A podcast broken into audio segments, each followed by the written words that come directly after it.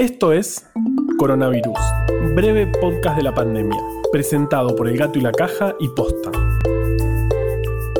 Hoy es jueves 26 de marzo, día 7 del aislamiento social preventivo y obligatorio en la Argentina. Felicitaciones, hace una semana que estamos aislados. Es posible que sientas que pasó un mes. Si trabajas en salud, posiblemente sientas que pasó un año. En cualquier caso, que no veas resultados es bueno. Va, el resultado es que todo siga más o menos normal por la mayor cantidad de tiempo posible. En Argentina hay 117 nuevos casos de COVID-19. Ya suman 502 con 8 muertes y 72 recuperados.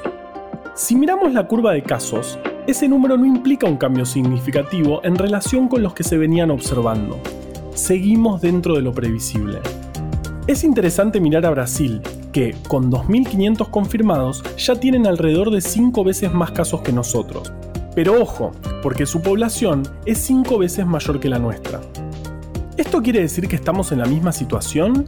No, pero en algún punto podemos compararlas. Además, ellos tomaron medidas opuestas. Bolsonaro dijo que por un resfriadinho no va a cerrar el país a pesar de las recomendaciones, no declaró el aislamiento. Veremos qué pasa, pero igual, la verdad es que esperamos que en Brasil tomen medidas lo antes posible. Pero volvamos a Argentina. Otra cosa en la que se está trabajando muy fuerte es en descentralizar el diagnóstico. Hay varios hospitales e institutos en todo el país listos para ampliar la red, que tienen equipamiento y recursos humanos preparados para hacer diagnóstico. A medida que vayan llegando los reactivos que se compren, que en este momento está demandando todo el mundo, se van a ir poniendo en funcionamiento. Mañana te vamos a contar cómo es este diagnóstico. Ahora, obvio, los consejos de Vale.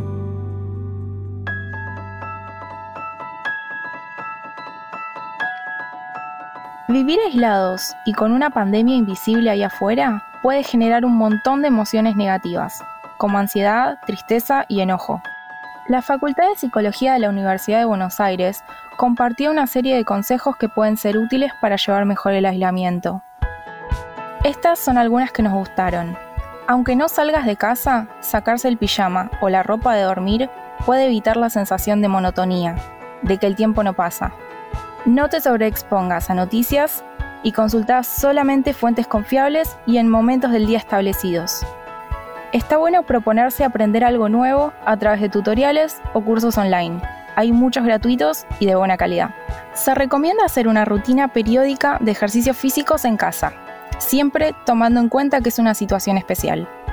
Ser considerado con uno mismo, con nuestros estados emocionales, teniendo presente que los cambios de rutina tan abruptos, la incertidumbre y la amenaza de la pandemia afectan nuestro estado emocional por más saludables que seamos. Considera que esto mismo le ocurre a los demás. Por lo tanto, intentar ejercitar la tolerancia con ellos y con vos mismo es buena idea. Si estás con muchos nervios, tristeza o ansiedad, busca un profesional de la salud mental. Mi nombre es Valeria Sanabria y si sigo grabando adentro de este armario, voy a terminar encontrando la entrada a Narnia. ¿Por qué hablamos tanto de murciélagos? Aunque no lo podemos confirmar porque es todo demasiado reciente, parece que SARS-CoV-2, el virus que nos tiene a todos metidos adentro de nuestras casas y a Vale adentro del armario, viene de los murciélagos.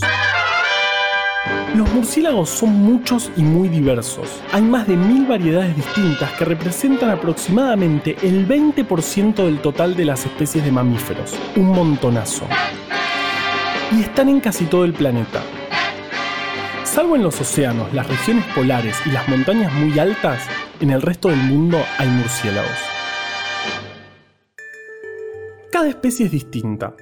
Algunos comen frutas, otros néctar, otros son chiquititos y hay algunos que pesan más de un kilo. Me voy del planeta si me entra uno de esos a casa.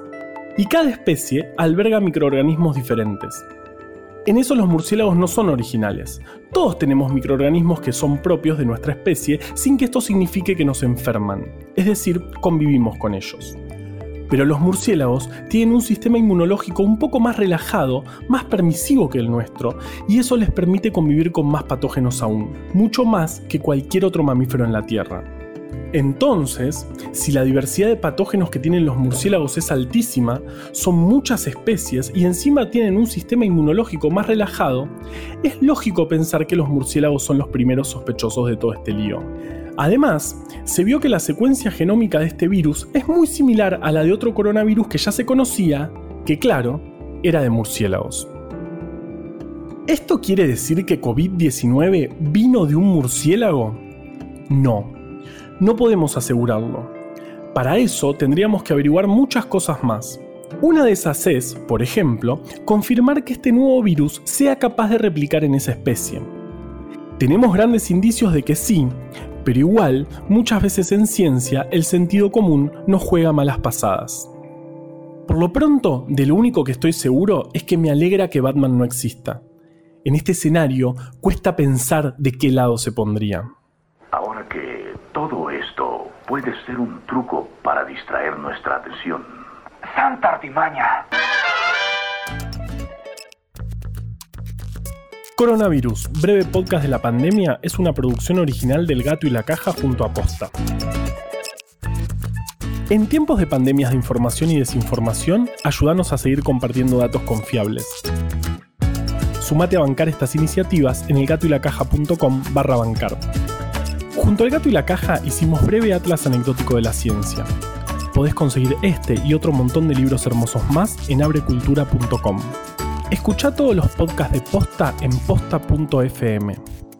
También podés encontrarlos en Spotify, Apple Podcast y tu app de podcast favorita. En la coordinación general de este podcast estuvo Nahuel Ugacio. Me acompaña en los consejos Valeria Sanabria. Producción por posta Luciano Banchero y Diego del Agostino. En la edición, Leo Fernández. La identidad visual del podcast es de Belén Kakefuku.